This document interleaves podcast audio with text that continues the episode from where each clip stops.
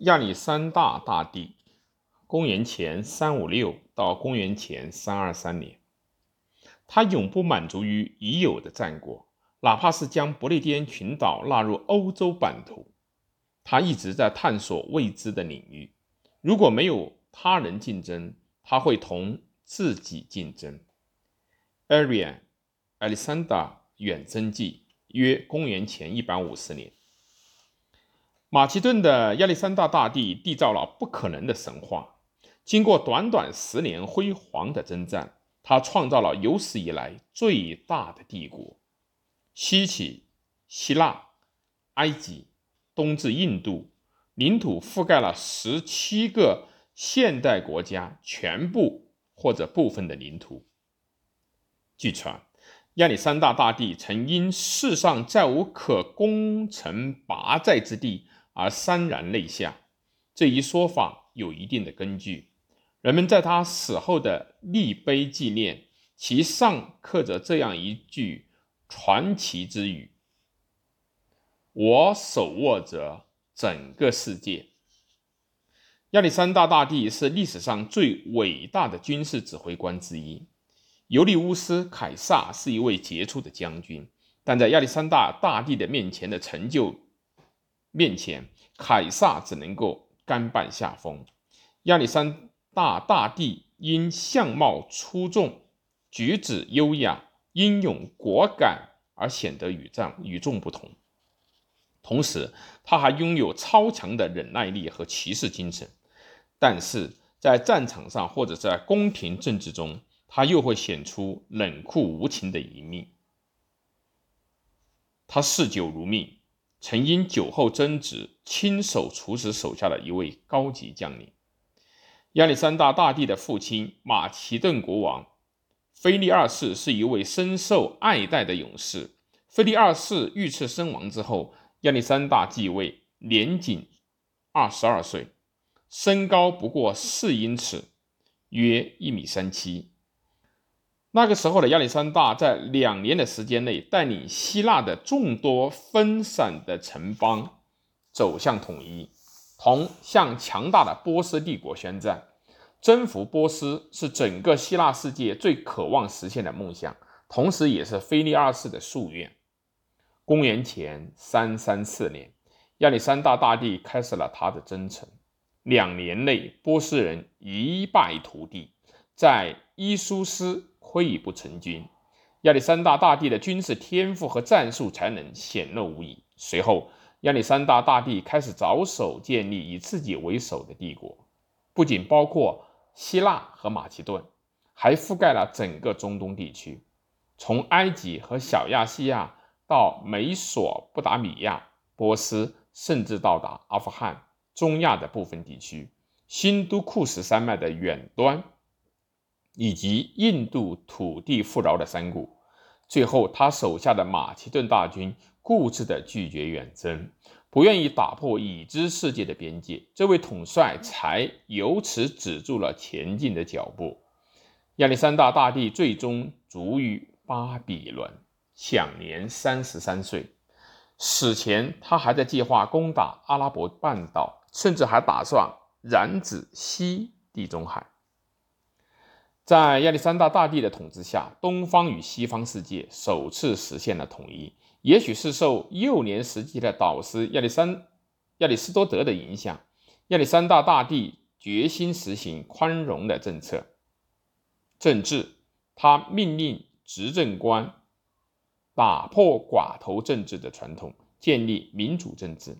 他严禁手下的军队掠夺征服的土地，还下令建立起了众多城市。通从通常都以亚历山大命名。这些城市中最大的一座位于尼罗河的三角洲，在长达数世纪里面都是地中海地区的文化与商业的中心。亚历山大大帝希望建立一个希腊文化和东方文化的精华相融合的帝国。他征召波斯人进入他的军队，将波斯人的妻子许配给他的将军。任何反对这些做法的马其顿人都会被送回欧洲。亚历山大大帝迎娶了自己被赶下王座的波斯王的女儿。亚历山大大帝被视为那个时代的神。据说，亚历山大大帝由于其母亲血缘的关系，乃阿喀阿喀琉斯的后代。盛传亚历山大大帝具有超自然的能力，他在战场上超凡的速度和不败的政绩，使人们更加深信不疑。亚历山大大帝热爱诗歌和音乐，被一位朋友称为在军队中见到的唯一一位的哲学家。还在孩童时代，他就曾经说过：“如果只能留下一件物品，那将会是荷马的《伊利亚特》。”亚历山大大帝很注意符号象征。在首次踏上波斯帝国小亚细亚的海岸的时候，他首先朝拜了特洛伊，祭奠了其祖先阿喀琉斯。他将印度的一座城市命名为布西法拉，以纪念他战死沙场的爱驹布西法拉斯。亚历山大大帝也有残忍的一面，在一次宴会上，他喝得个烂醉。杀死了队列中的一位军官。后来，他对这一过错遗憾不已。据说，亚历山大大帝最后因酗酒而死。他曾说：“做爱和睡觉是仅有的让我清楚自己还有生命的事情。”他有众多的夫人和情人，但他的挚爱是童年时的朋友好菲斯提亚。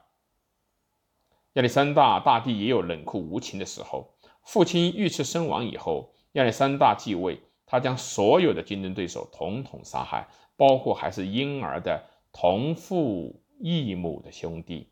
他以叛国罪处死了一位挚友，同时还处死了挚友的父亲，即退役的将军帕美尼奥。他并没有什么罪过，但亚历山大要扼杀他为子复仇的苗头。提尔人面对亚历山大大帝的围攻时顽强抵抗，亚历山大大帝将所有的提尔人变卖为奴隶或者钉死在十字架上，将底比斯城烧为灰烬，以此警告其他蠢蠢欲动的希腊城邦叛变会有什么下场。然而，亚历山大大帝对待死敌人的政策又往往体现出他高尚的精神。一位印度国王要求在战场上与他对决。亚历山大大帝与他决斗，最终将其打败。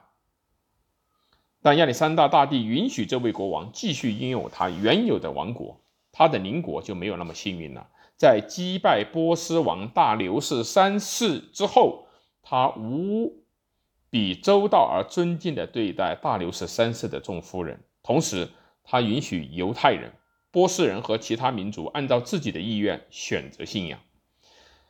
亚历山大大帝将希腊式的生活方式引入到世界文明之中，因此改变了世界的面貌。临终之际，当被问及他要将他的王国留给谁的时候，他回答：“最强的人。”亚历山大大帝死后，他横亘半个世界的大帝国分裂了，再也没有人能够达到他的高度。这。就是马其顿国王亚历山大大帝。